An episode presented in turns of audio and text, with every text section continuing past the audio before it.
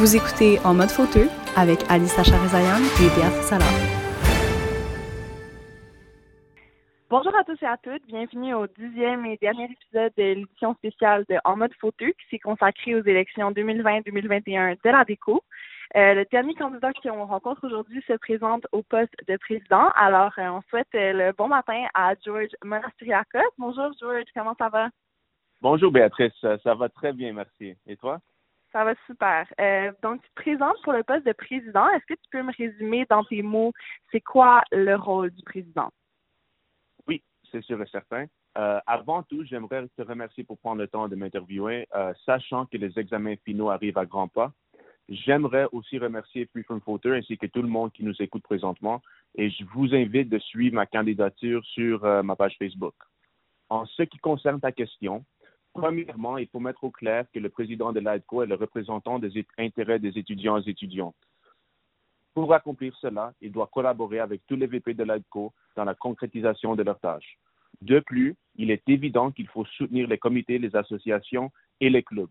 Il faut tenir compte des services du livre et travailler main à main avec Mme Ouresti du Centre de développement professionnel, tout en tenant compte de siéger aux réunions avec l'administration ainsi qu'avec le syndicat étudiant. Dans ce poste, il est primordial d'être ouvert aux critiques afin de constamment améliorer le déroulement des programmes à l'intérieur de la faculté ainsi que la vie des étudiants et étudiants. J'aimerais rajouter que ces tâches ne sont que quelques-unes parmi d'autres. Je crois sincèrement que je puisse créer un lien de connexion direct et personnel avec chacun et chacune des personnes avec lesquelles je vais travailler. Là est l'essentiel. Là est la différence qui va marquer ma présidence de n'importe quelle présidence qu'il aurait eu dans le passé, avec tout le respect que ceci le mérite. Je ne travaille qu'avec, euh, pas avec, avec ma tête. Je travaille avec ma tête et mon cœur. Et c'est cette balance qui m'a amené à accomplir tout ce que j'ai pu accomplir jusqu'à aujourd'hui. Donc, tu le dis bien, c'est un gros poste, il y a beaucoup de tâches, tu l'as mentionné. Euh, c'est sans doute euh, un des rôles les plus importants des élections en ce moment. Puis, tu en as parlé aussi, c'est une personne euh, qui doit connecter avec tout le monde. C'est une personne que tout le monde connaît à fauteuil. Donc, ça implique de devoir parler puis connecter avec beaucoup de personnes. Est-ce que tu penses que tu serais capable d'être une personne accessible pour tous les étudiants et étudiantes? Oui, je sais très bien que la présidence est le poste le plus exigeant.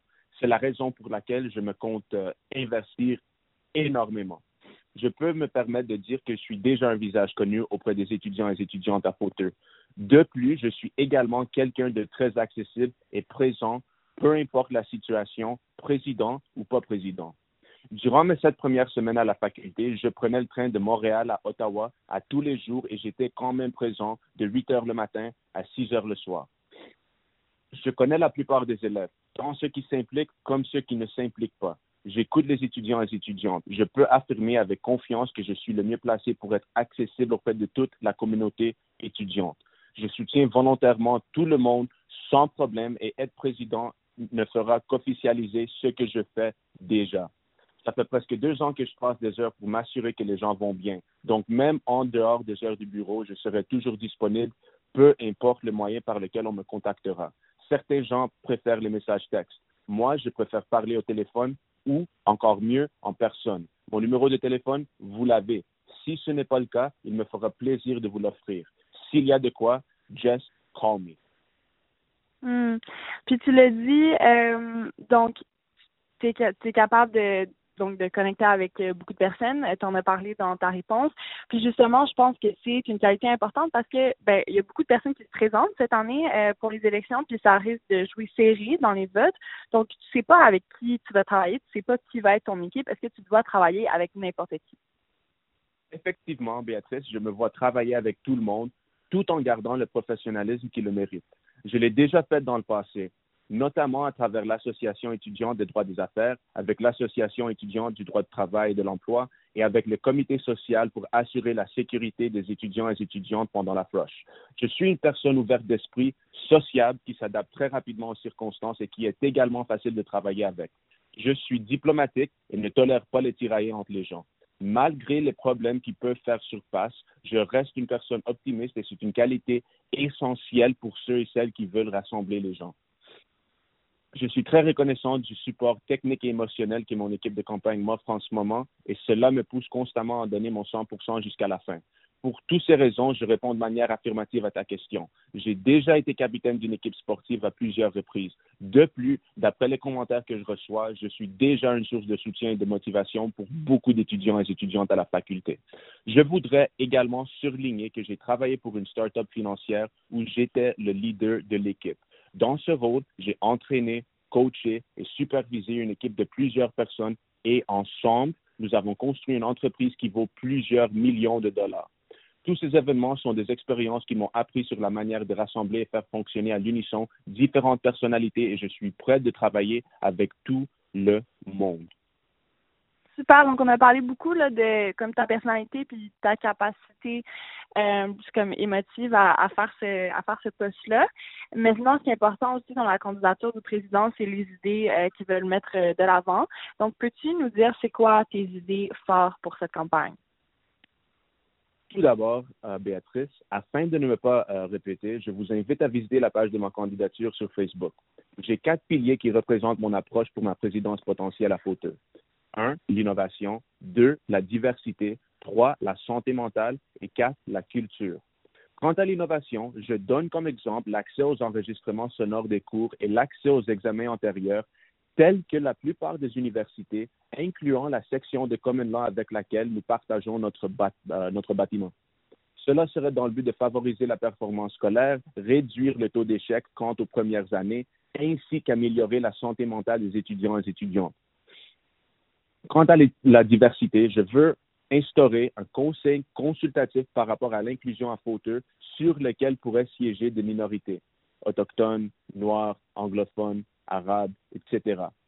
Pour la santé mentale des étudiants et étudiantes, je soutiens que le coût de mon plan initial est abordable et son coût d'entretien est presque zéro.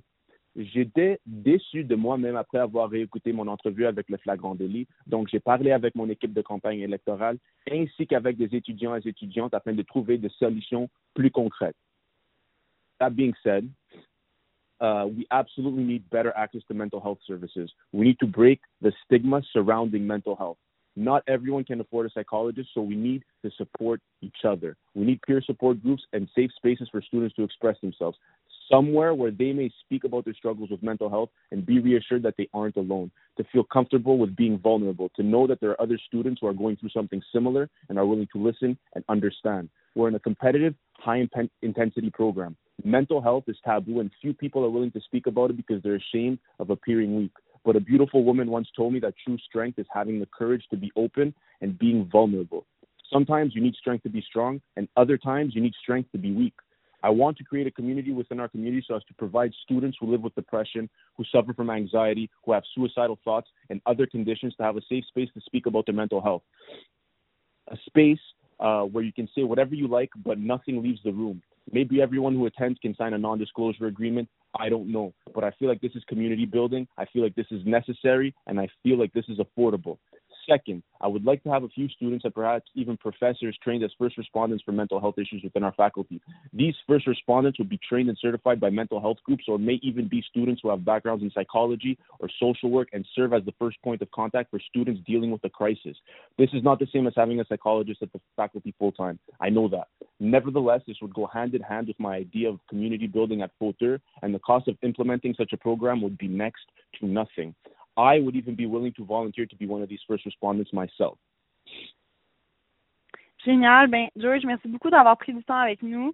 Euh, puis j'imagine que les étudiants et peuvent te rejoindre sur ta page Facebook de candidature. Absolument, Béatrice. J'ai juste euh, une dernière chose à dire. Oui, vas-y. Je te laisse le mot de la fin. Oh, c'est excellent. Alors, à tout euh, le monde qui nous écoute, euh, je veux juste vous remercier pour votre soutien. Je veux juste vous remercier pour votre attention, Uh, I know that that it's very stressful dealing with with with this pandemic right now. I know that everyone is stressed about finals exams. I've spoken to hundreds of people at Filter, and it's very stressful.